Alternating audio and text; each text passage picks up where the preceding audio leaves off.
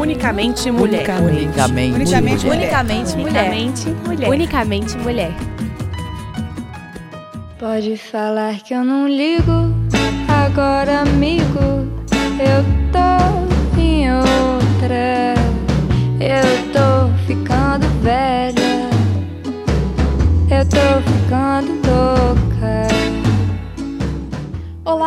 ouvinte da Rádio Online. Essa é mais uma edição do Unicamente Mulher, o programa que indica livros escritos por mulheres e sobre mulheres.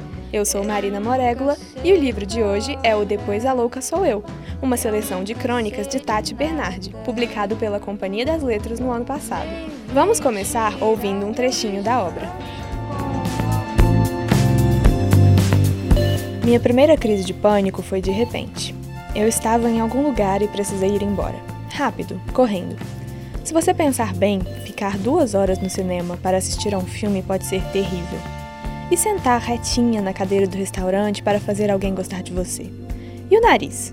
A gente tem nariz, entende? Somos meio alaranjados e temos nariz. Nariz é estranho de doer, não é?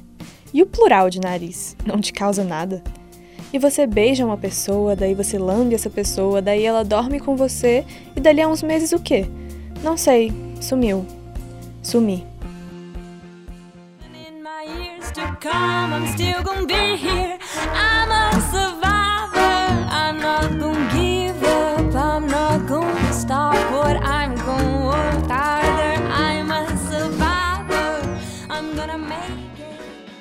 Bom, eu li esse livro duas vezes e nas duas eu pensei em como a Tati tem vários pensamentos parecidos com os meus.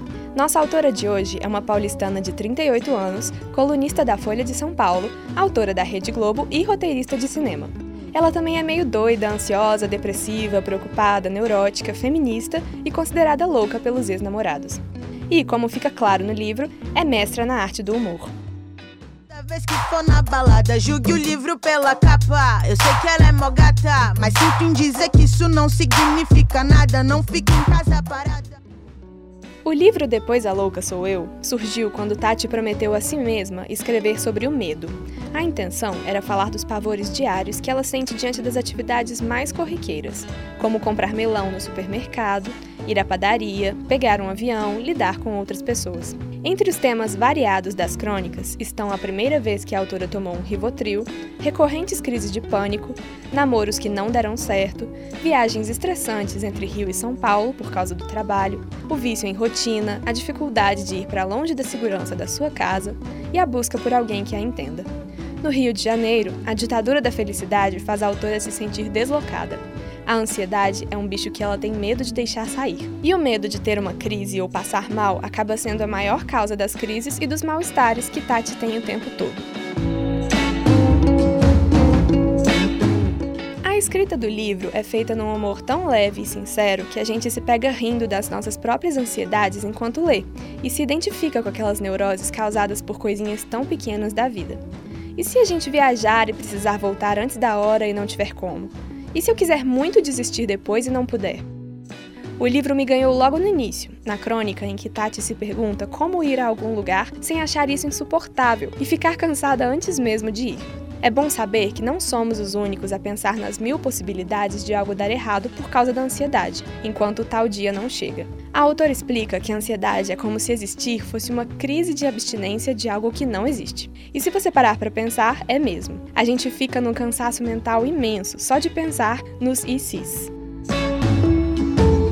Pode Tati não liga de citar os nomes reais dos ex-namorados que terminaram com ela, alegando que ela era muito louca. Ela não liga também de contar de todas as loucuras desses caras, que eram mais doidos ainda.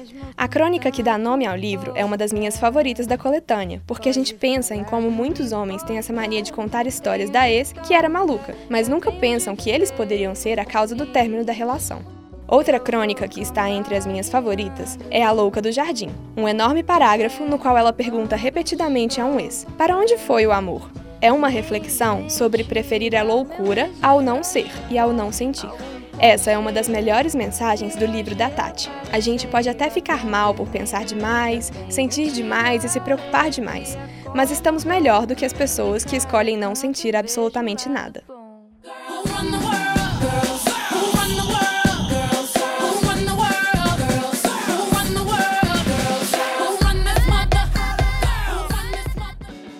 Esse livro mostra pra gente que, no fundo, ninguém está bem.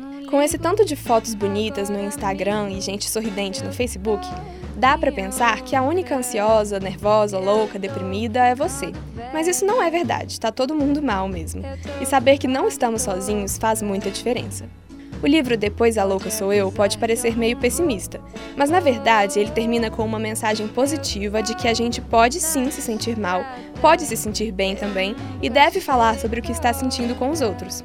É importante que ele traga à tona sentimentos comuns de tantas mulheres dos dias de hoje, que vivem na correria da vida profissional e pessoal, como a autora. Quando a Tati faz humor a partir das ansiedades comuns da atualidade, ela mostra que não tem problema falar abertamente sobre seus problemas. E tudo bem ser um pouquinho louca.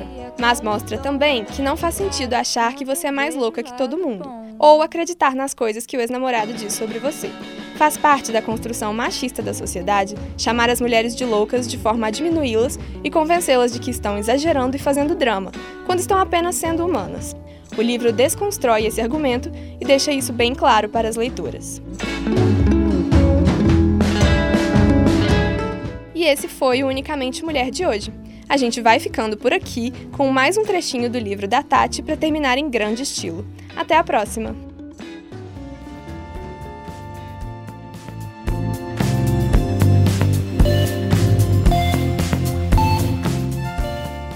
Minha ânsia em controlar tudo o tempo todo sempre fez de mim o tipo da mulher ensaiada.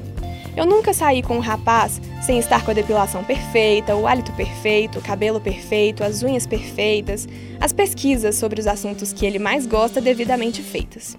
Eu nunca chamei um rapaz para vir em casa sem antes perfumar almofadas, deixar tudo bem arrumado e limpo, velas, disco de jazz na vitrola, uma meia luz safadota nos esperando no chão do quarto. Fui casar justo com o moço que segurou minha testa para que eu, pela décima vez, concluísse: já é Billy, não tem mais o que sair.